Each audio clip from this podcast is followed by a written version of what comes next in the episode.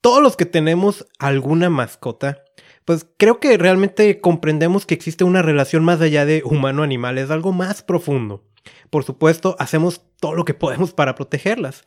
Las alimentamos, las vacunamos porque entendemos que hay muchas enfermedades.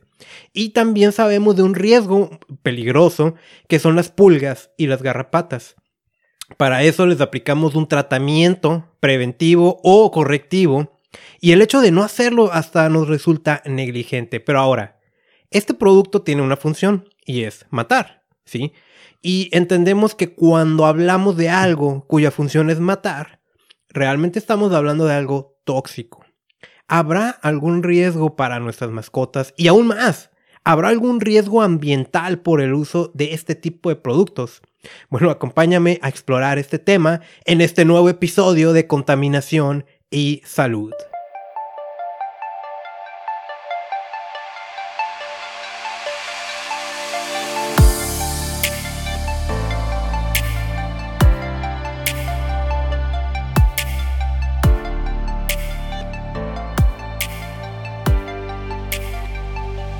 Bienvenido a este espacio donde aprendes cómo la contaminación te afecta, cómo los químicos de los productos que diariamente utilizas también te afectan y cómo puedes protegerte. Te saluda Carlos Bustamante con este nuevo episodio en donde quiero dejarte como introductorio dos mensajes. Hoy te vas a dar cuenta cómo hay ciertas acciones que realmente son complicadísimas en cuanto a si queremos tener un impacto cero hacia el medio ambiente. Hasta a veces parece imposible. Y, ese es el caso de este tipo de productos, porque es evidente, ¿no? Si voy a hablar de los tratamientos antipulgas y antiagarrapatas, es porque te voy a dar un mensaje que seguramente hasta el día de hoy tú desconocías. Si te adelanto, hay un impacto potencial a tus mascotas. Eh, sobre todo me, voy a enfocar más a perros, ¿no? Que es lo que tengo yo, ¿no? Personal. Y también sí hay un impacto hacia el medio ambiente. ¿Ok?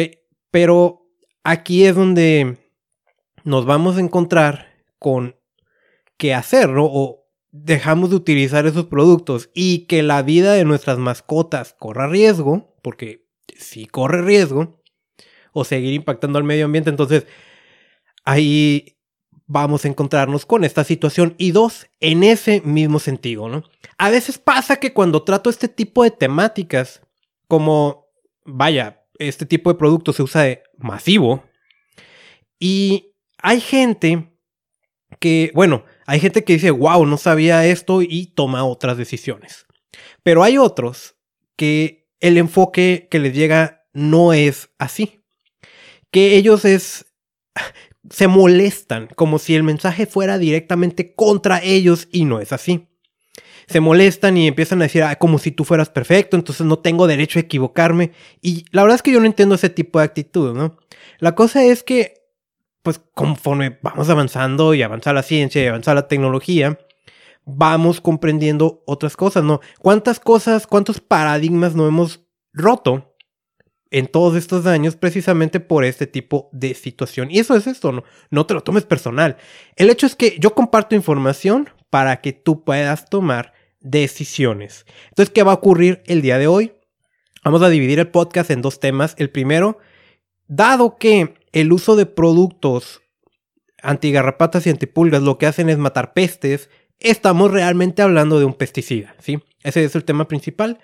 Pero vamos a ponernos con un pretema que también tiene que ver con pesticidas en los alimentos, ¿no? Y vamos a hablar de el humus y el glifosato. De ahí ya nos pasamos al tema principal. Así que vámonos al primer tema para el día de hoy. Esto viene de una nota que realmente ya tiene un poquito de tiempo, un poquito, casi un año, ¿no? Es del 14 de julio del 2020, de Environmental Working Group. Este es un grupo bastante fascinante que estudia tóxicos en distintas circunstancias, por ejemplo, en los alimentos. Y ellos, lo, cuando digo que estudian, es porque realmente toman muestras y la envían al laboratorio, identifican ahí lo que sale, interpretan y, muy importante, ellos publican. hace unos años recordarás que se hizo un medio escándalo, por ejemplo, con agua embotellada en México que trae arsénico. Ellos son los buenos con esos temas, ¿no? Entonces, esta nota del 14 de julio del 2020, ellos lo que nos alertaban es la presencia de glifosato en el humus. A ver, vamos partiéndonos en, en poco a poco con el tema, ¿no? El humus es como una especie de crema de garbanzo. Y no nada más tiene garbanzo, tiene otros ingredientes como el aceite de oliva y otras cosas. Que básicamente quien anda consumiendo humus lo que busca es un alimento nutritivo. Y quien busca un alimento nutritivo es porque quiere tener una mejor salud. Por supuesto, tú que me escuchas o me sigues desde hace tiempo, ya entiendes que parte de tener una buena salud es protegernos de lo que hay en nuestro entorno de las distintas maneras en que lleguen, por lo que respiramos, tomamos, comemos, etcétera, ¿no? Entonces, con eso, pues se pusieron a analizar este pesticida.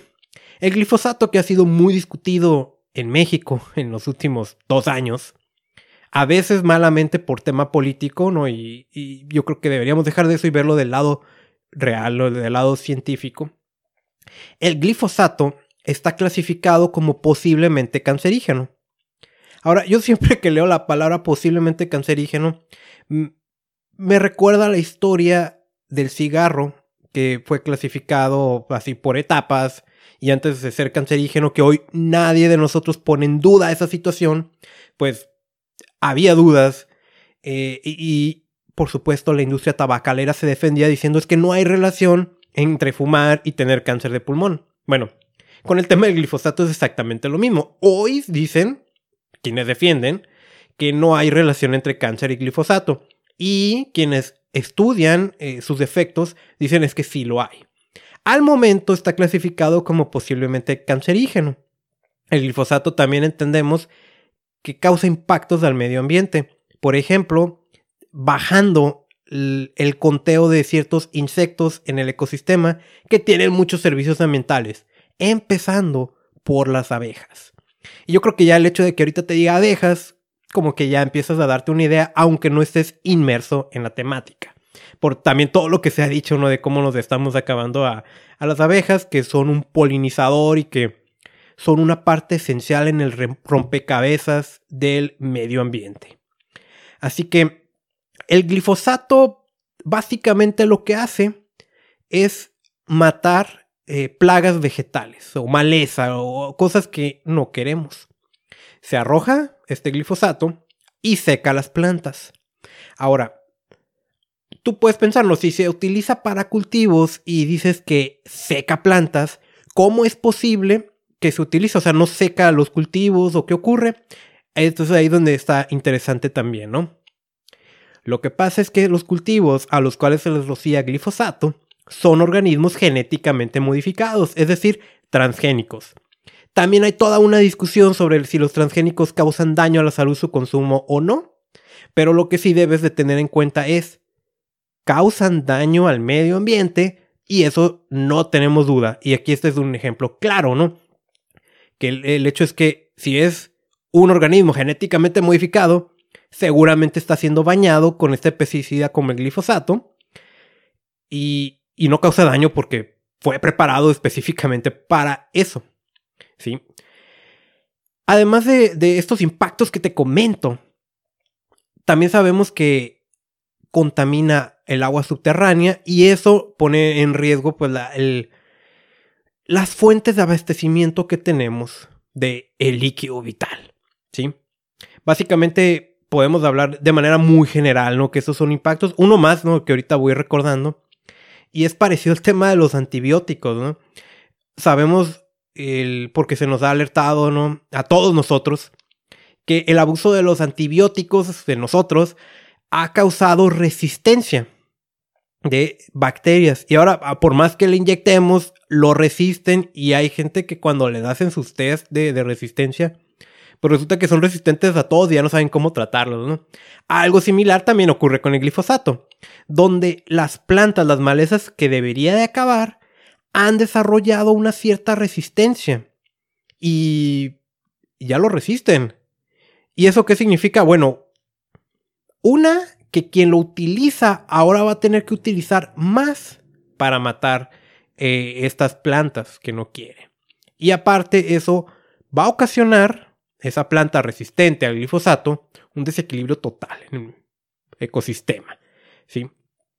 Con todo esto que te he dicho, y empezando nuevamente, no por el hecho de que es posiblemente cancerígeno, es por eso que nos debe de interesar eliminar la mayor cantidad de, de este pesticida de lo que consumimos. Ahorita tú te vas a dar cuenta que no va a ser del todo posible, ¿no? ¿Qué hicieron? Fueron allá en Estados Unidos, eh, es importante que lo sepas, muchas de esas marcas las tenemos también aquí en México. Y compraron distintas marcas, básicamente tomaron 43 muestras de garbanzos no orgánicos y en el 90% de los casos tuvieron niveles detectables de glifosato. Fueron por, tomaron 33 muestras de humus y en una tercera parte encontraron, además de que los límites excedían lo que Environmental Working Group considera relativamente seguro de glifosato. Este relativamente seguro realmente es cero, pero pues ellos consideran un nivel. Este nivel también hay que decir que es considerablemente más bajo que los niveles oficiales parte de ellos, de su conflicto, es que mencionan que los límites gubernamentales no son del todo adecuados, ¿no? Pero eso no es todo. También tomaron muestras de humus y de garbanzos orgánicos. Y fíjate lo, lo que obtuvieron, ¿no? Tomaron 12 muestras de humus orgánico. El orgánico vamos con la idea de que está libre de químicos, de que es más saludable, que tiene buenas prácticas cuando se cultiva, que su impacto al medio ambiente es bajo, ¿no? En 12 muestras de humus orgánicos y en 6 de garbanzos encontraron también glifosato. Eso sí, lo encontraron a un nivel menor. Entonces, ¿cómo es posible que si es orgánico y por lo tanto se supone que no utilizan pesticidas, si le están encontrando glifosato bueno, a veces es la cruza, a veces es las trazas del contaminante que alcanza esto, ¿no? Lo que nos queda claro es varias cosas, ¿no? Aunque un alimento sea orgánico, no significa que va a estar libre de químicos. Algo similar ocurrió cuando analizaron muestras de vinos en California. Prácticamente todos los vinos traen glifosato, pero inclusive encontraron niveles en vinos elaborados con materia prima orgánica. ¿sí? Pero también nos queda claro otra cosa. Los alimentos orgánicos sí van a traer menor nivel de este pesticida. Entonces, en la medida de lo posible, y dentro de eso posible es que lo tengas disponible y que este sea económicamente viable, es mejor consumir ciertos alimentos orgánicos. Aquí podemos incluir también granolas, avena, ¿sí? Y ojo también, pues sabemos que las tortillas de maíz, casi todas las que se venden en México, traen glifosato. Y aunque en México no está permitido el maíz transgénico, que es donde se utilizaría, pues la materia prima la importan de los Estados Unidos, donde sí hay esta situación. Así que ese fue el primer tema. Pero ahora sí, vámonos al tema principal. ¿Sí? Y, quiero empezar contándote una historia. Yo también en algún momento fui primerizo con las mascotas. Yo te puedo decir, yo adoro mis mascotas, tengo dos, dos perros, hembras, ambas callejeras, rescatadas, las tengo desde chiquititas. La primera la adopté cuando tenía dos meses, la otra yo creo que tenía un mes, ¿no? La adopté unos meses después, separado en el mismo año. Ya este año ya cumplo nueve años que, que, las adopté. Cuando adopté a mi primer perro, yo no sabía nada, ¿no? Yo, yo fue un sábado que dije, quiero un perro, y el domingo fui a un grupo de rescate. Y según yo, iba a agarrar a un perro negro, grande, que se viera así como, como malo, ¿no? Y pues sí es negra, pero pues, tú la ves parece el perro más chistoso del mundo, ¿no? Eh, entonces me la traje a mi casa. Y, yo sé que muchos se van a sentir identificados con esta parte, ¿no? pues la puse ahí en, el suelo, y, luego dije, oh, creo que los perros comen. ¿Y qué tengo? Pues no, no tengo comida para perro. Fui a comprar, compré de la marca el que tenía más en mente porque es la que veía más comerciales, que empieza con la letra P. Que después, eh, conforme fui estudiando cómo es esto de tener mascotas, descubrí que es una muy mala comida y que de hecho, así como ahorita te acabo de poner el ejemplo del humus y el garbanzo que, que trae glifosato, ¿no? Y que mucho, muchísimo de los alimentos de humanos son de bajísima calidad. Con, con el tema de nuestras mascotas está todavía peor, ¿no? De hecho, este es el primer episodio, ¿no? Que, en el que hablo de mascotas. Eh, hay también que explorar. No me voy a poner tampoco de experto, ¿no? Pero, por ejemplo, a nuestras mascotas, igual que a nosotros nos afecta la calidad del aire que respiramos, a nuestras mascotas les va peor, ¿sí? Pero bueno, a lo que iba, ¿no? Después adopté a, la otra, se llama Bola, perra cafecita más grandecita.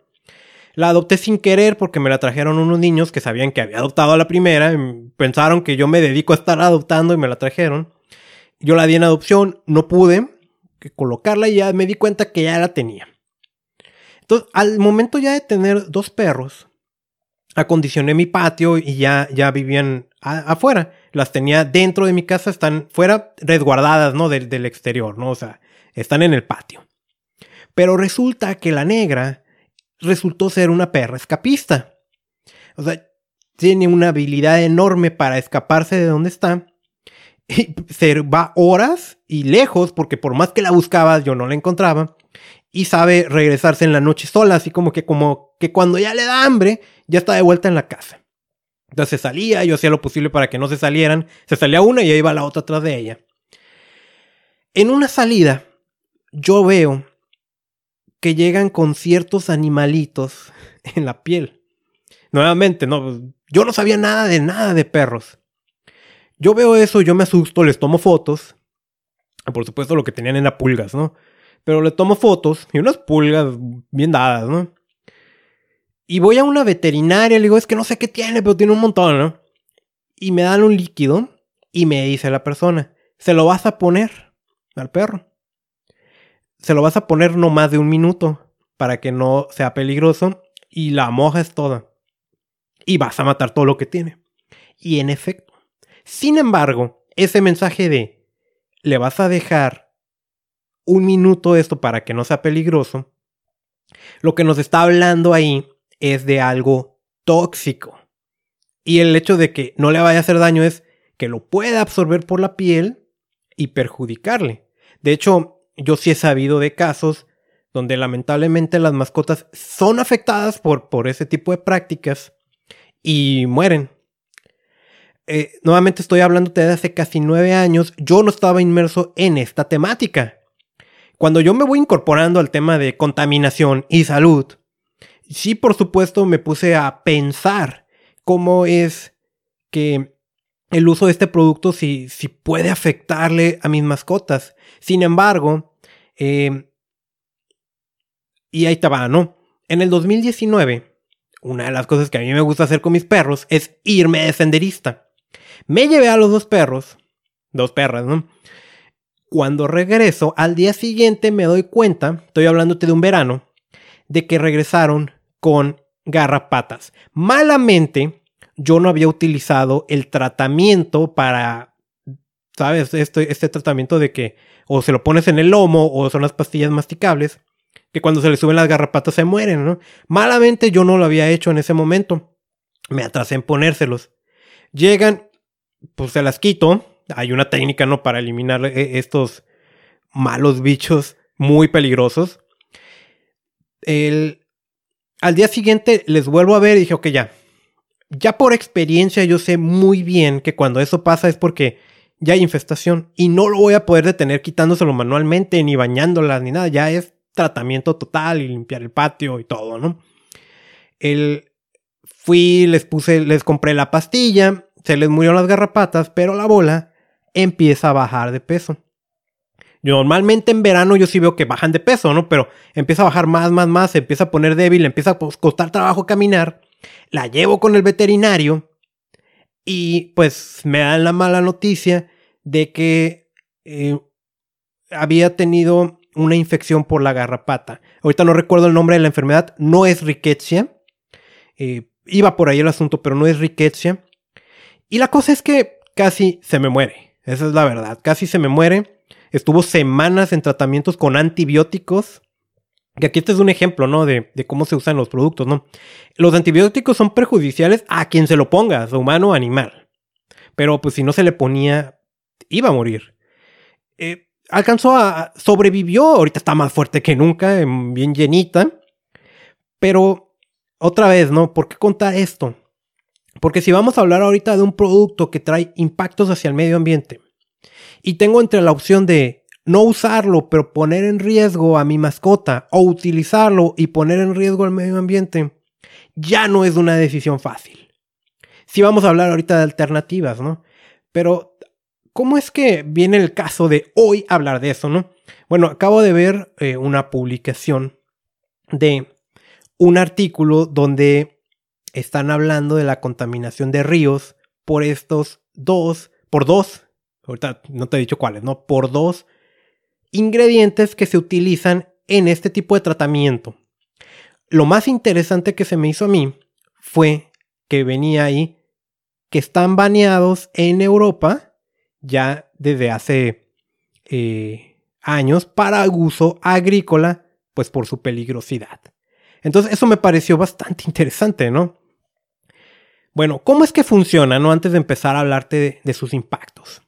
Básicamente vamos con la, con la solución más eh, normal, ¿no? En la solución más normal, lo que tenemos es una pipeta que se le pone en el lomo a nuestra mascota. Y bueno, este en teoría no sería absorbido por la piel, sino que se distribuye. Hay un proceso ahí que ahorita, ahorita no me acuerdo el nombre, ¿no? Pero se le va distribuyendo por todo el cuerpo y básicamente lo va soltando poquito a poco se le suma, se, le sube algún, ah, pulga, alguna garrapata, y al momento de entrar en contacto con ese químico, lo que hace es afectarle su sistema nervioso. Esa es una parte clave para, para hablar ahorita de lo que le puede suceder a nuestras mascotas. Ataca el sistema nervioso. Si escuchaste de mi, mi episodio sobre alimentos contaminados marinos, te ah, ponía el ejemplo de lo que había ocurrido en Japón con la enfermedad de Minamata. Sí, que con el consumo de mercurio la gente se empezó a mover así como extraña y se volvió loca. Eso es porque le afectó al sistema nervioso y ahí va, ¿no? El asunto. Entonces, estos dos químicos que se utilizan en este tratamiento antipulgas y garrapatas, de las cuales se hace mención, es el fipronil y el imidacloprid. Sí, otra vez lo voy a volver a mencionar, ¿no? Por supuesto aquí lo tengo anotado, no estoy acostumbrado a mencionarlo, ¿no? Fipronil y imidacloprid. Te lo vuelvo a repetir para que tú leas la etiqueta del producto que utilizas. Desde ahorita te adelanto. Si usas pipetas, seguramente los tiene. Son de los más comunes. También pueden venir en, sprays, en, en líquidos repelentes, en collares, entre otros, ¿no? Pero estos dos, que vuelvo a mencionarte, en Europa están prohibidos su uso para cuestiones agrícolas porque sabemos bien que son tóxicos para la vida acuática. Y ya sabes lo que digo, si te están diciendo que algún producto es tóxico para la vida acuática, seguramente va a ser tóxico para ti. Ok, ¿cómo, cómo es que... Ah, ¿cómo es que nos afecta? Vaya, Primero, el fipronil, clasificado como posible cancerígeno. Ya desde ahorita, y, ojo, eh, no, no, no, no, cancerígeno en humanos. Ya desde ahorita esto es una advertencia, sobre todo a la hora de que nosotros lo manipulemos. El fipronil, que está clasificado como posiblemente cancerígeno, tiene distintos impactos hacia el medio ambiente. Uno muy interesante, ¿no? Cuando este pesticida, porque eso es lo que es, está en el suelo, se sabe que otros animales lo pueden absorber. Un caso es las gallinas. Y fíjate aquí, las gallinas cuando ponen el huevos, salen huevos contaminados, por lo que deriva el tener este pesticida tóxico. Y como nosotros consumimos huevo, ya nos metemos ahí en un problema. Entonces fíjate cómo se relaciona desde el hecho de que utilicemos un producto en nuestra mascota hasta terminar consumiéndolo, ¿no? Ahora, ¿cómo es que ocurre eso, no? ¿Cómo es que llegó a la gallina o así? Espérame tantito, ahorita vamos a hablar de eso, ¿no? Es tóxico para la vida acuática, como te lo mencionaba, y también sabemos que afecta a la población de abejas y otros insectos. Lo más interesante es que actúa como un disruptor endocrino. Y el que sea un disruptor endocrino, también sabemos, porque hemos hablado de eso muchas veces, es que cuando entra a ti, te afecta en tus hormonas, en tu sistema endocrino, causándote un desequilibrio total en tu salud.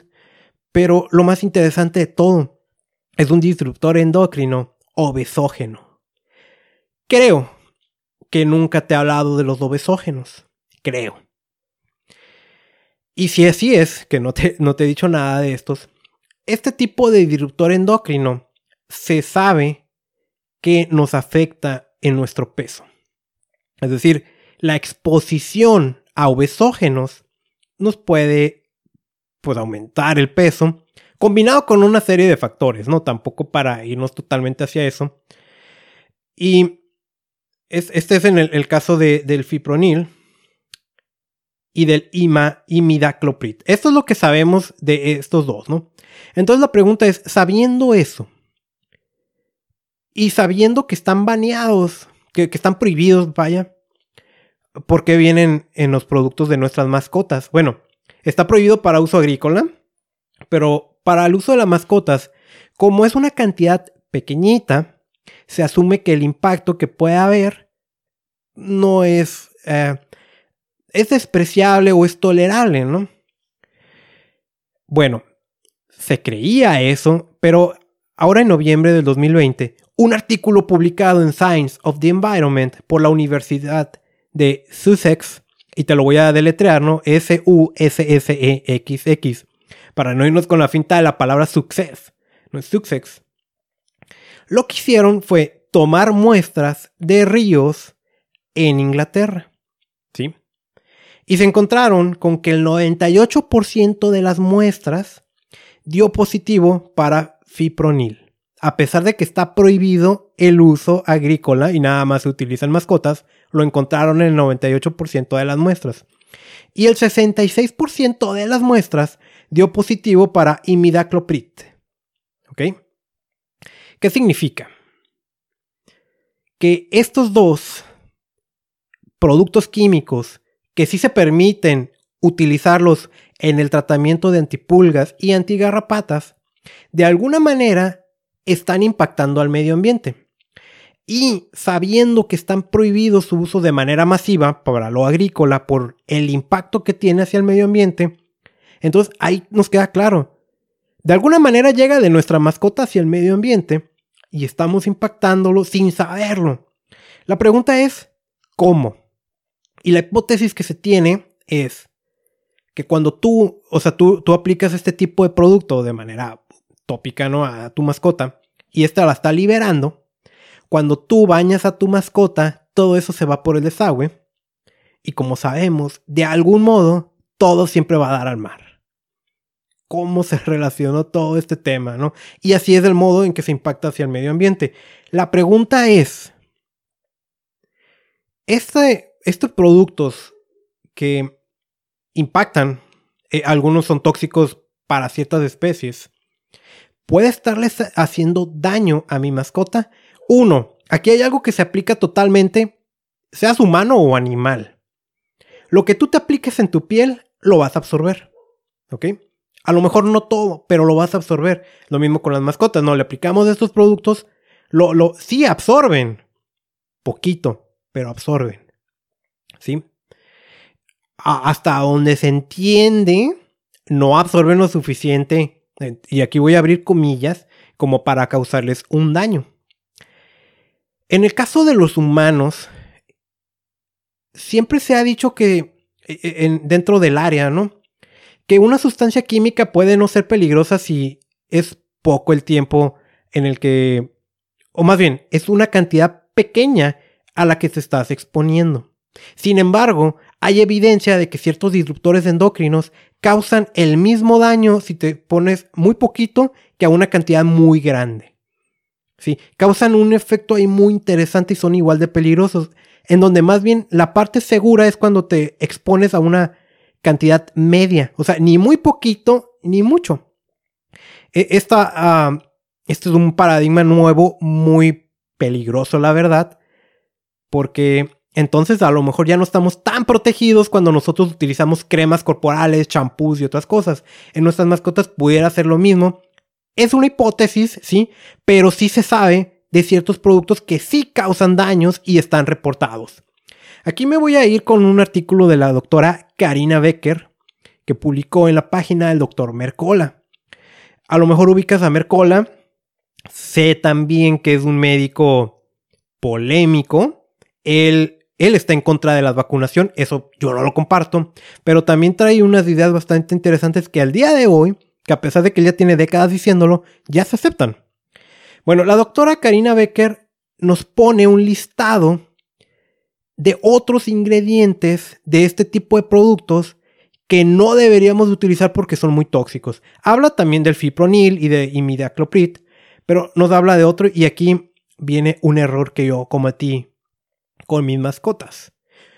Metaflumizona y amitraz. Este producto me llama la atención porque, a decir de la doctora, ya no se vende.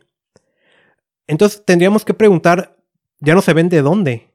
Porque yo sí lo compré eh, tiempo atrás. En, cuando recién había yo eh, adoptado a mis perros, tuve una infestación grande de pulgas y garrapatas y me decían de un sobrecito, ¿no? Que se echa en agua, tú ya sabes cuál es. Y, dice, bañalas con esas y riegan el patio para que sea como fumigar y se mueran, porque ya pusieron huevecillos, ¿no? Y ese es el problema, ¿no? De con este tipo de cosas. Y por más que yo hacía, yo controlaba la situación. De hecho, lo terminé controlando cuando les apliqué pipetas. Y un amigo un día llegó con un frasco de trae cierto nombre comercial, pero el ingrediente activo es este que te menciono, el amitraz. Buenísimo, o sea, las bañaba yo creo que cada dos, tres días con eso y todo lo que traían encima se les moría. Por eso a mí me llamó la atención que dijera la doctora que está prohibido. Está prohibido porque está comprobado que causa daños al sistema nervioso. Y causa daño al sistema nervioso de las mascotas y también a nosotros. Sigo ya, ya investigando. Entonces, la verdad es que cuando yo las bañaba, pues tampoco es que yo me pusiera guantes. Yo también tuve contacto con este tipo de productos. Esto viene a ejemplificar, ¿no? De que no somos perfectos. Les, tal vez les causé daño a mis mascotas, y fue sin querer, fue por desconocimiento. Tal vez me causé daño a mí, probablemente le causé daño al medio ambiente. La cosa es que ahorita ya con esta información, esta es la invitación para ti, ¿qué decisiones podemos tomar, no? Otro ingrediente que no deberías de tener, tetraclu, tetracloruinfos. Y espero, espero haberlo escrito bien, ¿eh? porque no me suena. Este es otro ingrediente peligroso eh, que no quieres en tus productos. Ahora, entonces tú puedes preguntar, ¿no? Bueno, Carlos, ¿y qué haces, no? Hay alternativas. yo he intentado de todo, sí, eso sí te puedo decir. Y la mayoría de las cosas a mí no me funcionan. Yo utilizo un producto que es una pastilla, que los perros se lo comen como si fuera un dulce. El ingrediente activo es isoxazolina. Este producto, isoxazolina, yo no he encontrado referencias sobre daños al medio ambiente, que no significa que no lo ocasionan. Pero sí encontré ya una alerta de la FDA, porque sí se ha encontrado que en ciertos tipos de razas de perros causan efectos neurológicos. ¿Ok? Entonces por eso te decía en un principio, ¿no? Aquí la clave es eso, el efecto neurológico. Así es como matan a las pulgas y a garrapatas, así es como afectan al medio ambiente, así pueden estar afectando a tu mascota y a lo mejor no presenta síntomas y ojalá no los presente. Esto que nos lleva, ¿no? Que este tipo de productos, pues sí deberíamos de consultar primeramente con el veterinario si el ingrediente activo no le va a ocasionar daño a nuestras mascotas. Y por supuesto, ya evitar aquellos productos, porque ya tenemos la evidencia de que son malos, el fipronil y, imidacloprid, además de estos otros que te mencioné como metaflumizona y amitraz. ¿Sí? Entonces, si tú utilizas este otro, la isoxazolina, pues revisa con tu veterinario, me iba a equivocar, iba a decir nutriólogo, ¿no? Revisa con tu veterinario si no le ocasiona ninguna problemática en tu mascota, ¿sí? Pero bueno, entonces, ¿qué alternativas tenemos si no queremos utilizar productos químicos que pueden ser potencialmente peligrosos en nuestras mascotas y que el día de hoy aprendimos que también puede ser peligroso hacia el medio ambiente, ¿qué usamos? Uno, siempre asesórate con tu veterinario, ¿sí? Eso es lo que tienes que hacer. Pero ahora, hay opciones, hay tips. Nuevamente, yo he aplicado de todo y lamentablemente ningún tip casero me ha funcionado. O sea, yo sí me encuentro en esta situación, ¿no? Si no uso alguno de estos productos, la vida de mi mascota corre peligro como ya me pasó en el 2019. ¿Qué alternativas? Uno, primero, los collares antipulgas en mi experiencia no sirven para absolutamente nada. Y si tú lees de especialistas, no los recomiendan porque ciertas mascotas son muy traviesas y saben quitárselos, inclusive se lo pueden comer. ¿sí? Entonces no sirven para nada eso.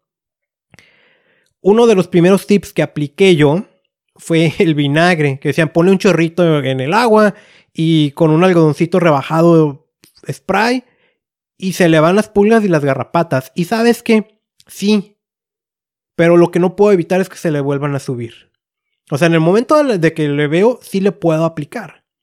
Pero vaya, no me, no me hace la misma función que el tratamiento antipulgas. Otras alternativas que ahí eh, encontré es bañarlos con ciertos tipos de jugos cítricos diluidos, ¿no? Eh, una higiene constante del perro y estarlo cepillando con, con estos peines especiales que dejan al descubierto si hay pulgas, si hay garrapatas. Si los tienes como yo, ¿no? En, un jardín, e, este, este no, no se me había ocurrido, ¿no? Pero lo encontré pon depredadores naturales. Es decir, algo que se coman a las pulgas y garrapatas. Y un ejemplo son nematodos, que son unos gusanos microscópicos que se comen los huevos de las garrapatas. Los encuentras en tiendas de jardinería. Aceites esenciales, ¿sí? Y puedes salir a pasear, porque todos los perros tienen que salir a pasear les puedes poner ropa protectora, ¿no? Hay que decir, muchas de estas pulgas y garrapatas están en el zacate, están en los árboles, esperando a brincarse, pues a, a los perros.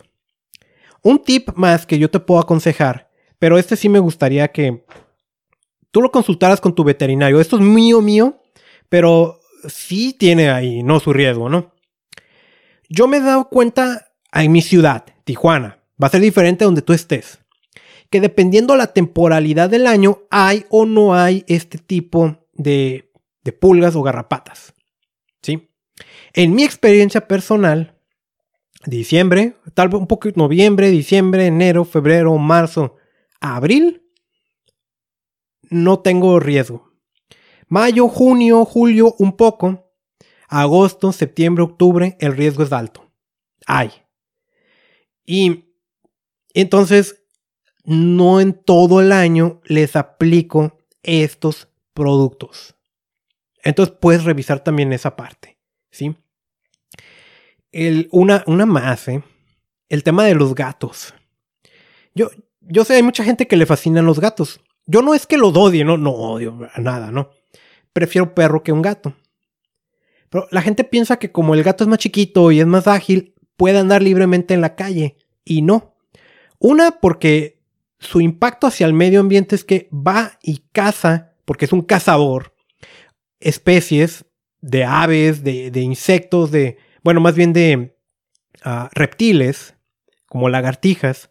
Y eso, vaya, el gato es una especie invasora y está clasificado como una especie invasora peligrosa por ah, la OMS.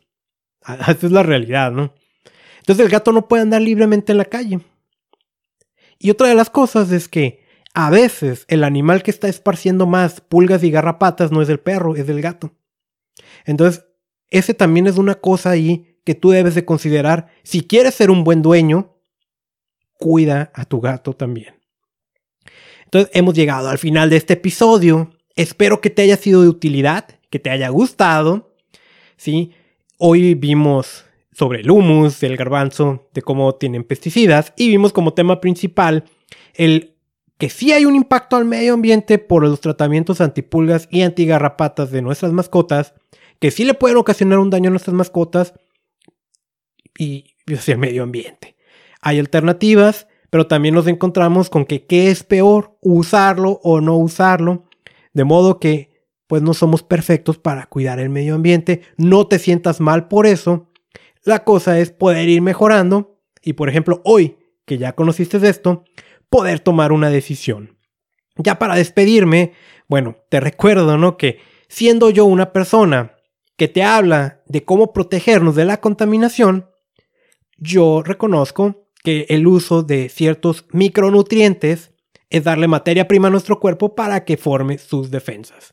Y una manera de obtenerlos es consumiendo suplementos nutricionales. No cualquier suplemento vale, ¿sí? Hay muchos de mala calidad, hay muchos con ingredientes sintéticos que, ojo, también dañan al medio ambiente, ¿sí? Y hablamos de eso también, de cómo tomar medicamentos contamina los océanos. Entonces yo por eso yo solo hay una marca que me atrevo a recomendarte y que tú puedes encontrar en mi tienda en línea reiniciate.usana.com. Otra vez, reiniciate.usana.com. En lo personal, mis recomendaciones, Usana Cell Essentials, que es eh, vitaminas, minerales, antioxidantes. Usana Biomega, que es omega 3 de aceite de pescado libre de mercurio. Y si no, escucha nuevamente mi episodio de alimentos marinos contaminados para que entiendas a qué me refiero. Y también te recomiendo Usana HPS para una buena salud de tu hígado, que este es el órgano que suele sufrir más en entornos contaminados. Esto te lo digo como un distribuidor independiente. Mi número es 9590358. Este no es publicidad pagada por Usana, esto es meramente mío. Y también te invito a que te suscribas a este podcast desde la aplicación que me estés escuchando. Ayúdame a compartirlo. El podcast es Contaminación y Salud. Búscame así también con ese nombre en redes sociales. Soy Carlos Bustamante y mi misión es enseñarte a proteger tu salud de la contaminación.